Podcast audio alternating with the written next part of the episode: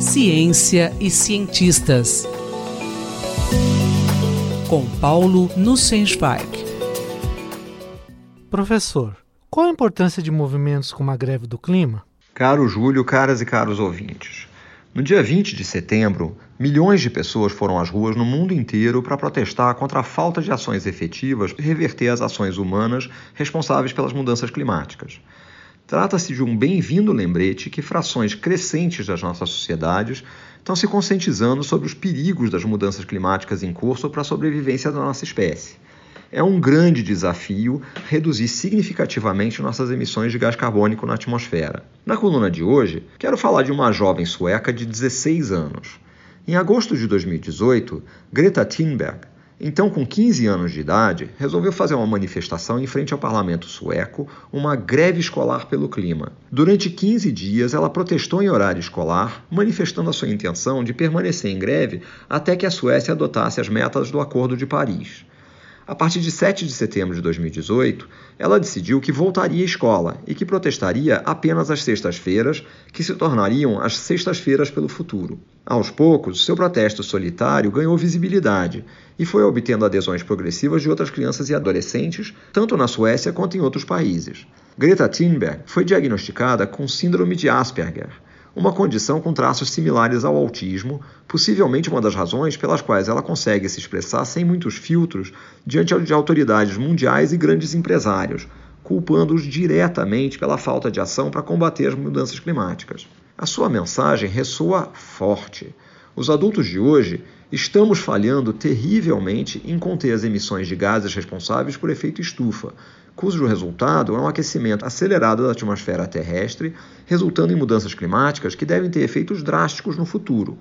Ou seja, nossos filhos e nossos netos vão enfrentar um meio ambiente hostil devido à nossa irresponsabilidade em lidar com mudanças climáticas que nós estamos causando. Por que a gente está falando sobre uma ativista, uma militante contra as mudanças climáticas, numa coluna dedicada à ciência e aos cientistas? Bem, um dos sintomas de Greta é mudez seletiva. Ela só fala quando é necessário, e segundo ela, agora é um desses momentos. O seu carisma, sua forma direta e incisiva de responsabilizar os adultos pela angústia dos jovens em relação às sombrias perspectivas de futuro, levaram a uma grande exposição na mídia e a diversos convites para falar em fóruns internacionais. Diante do Congresso dos Estados Unidos, ela preferiu não fazer um pronunciamento. Fez apenas uma curta manifestação e entregou um relatório do IPCC de 2018 como seu testemunho. Ela disse aos deputados: Não quero que vocês ouçam o que eu tenho a dizer. Quero que ouçam o que os cientistas tenham a dizer. Quero que se unam em torno da ciência. Quero então que vocês ajam. Que tipo de ação é necessária e como o Brasil se insere nesse esforço global? Ao longo das últimas décadas, o Brasil ocupava a posição de liderança na luta contra as mudanças climáticas. Parte da importância do Brasil deve-se à Amazônia e o seu efeito como um potencial sorvedouro de carbono na atmosfera. Embora a fração de CO2 componha uma parte muito pequena da atmosfera, a sua presença tem forte influência no balanço entre a radiação solar que recebemos e aquela que o planeta devolve ao espaço. Ao refletir parte dessa radiação de volta para a Terra, o CO2, junto com outros gases dispersos na atmosfera, contribui para o aquecimento do planeta no chamado efeito estufa. Grandes florestas como a Amazônica removem gás carbônico da atmosfera e o fixam na Terra. Preservando a floresta, o Brasil contribui para esse processo.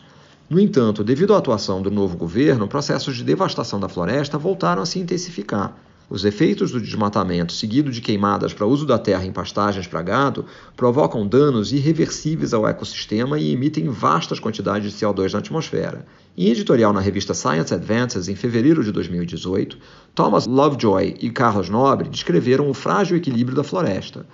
Os cientistas sabem que a partir de um determinado nível de devastação, o processo é irreversível e vai ocorrer uma savanização da região.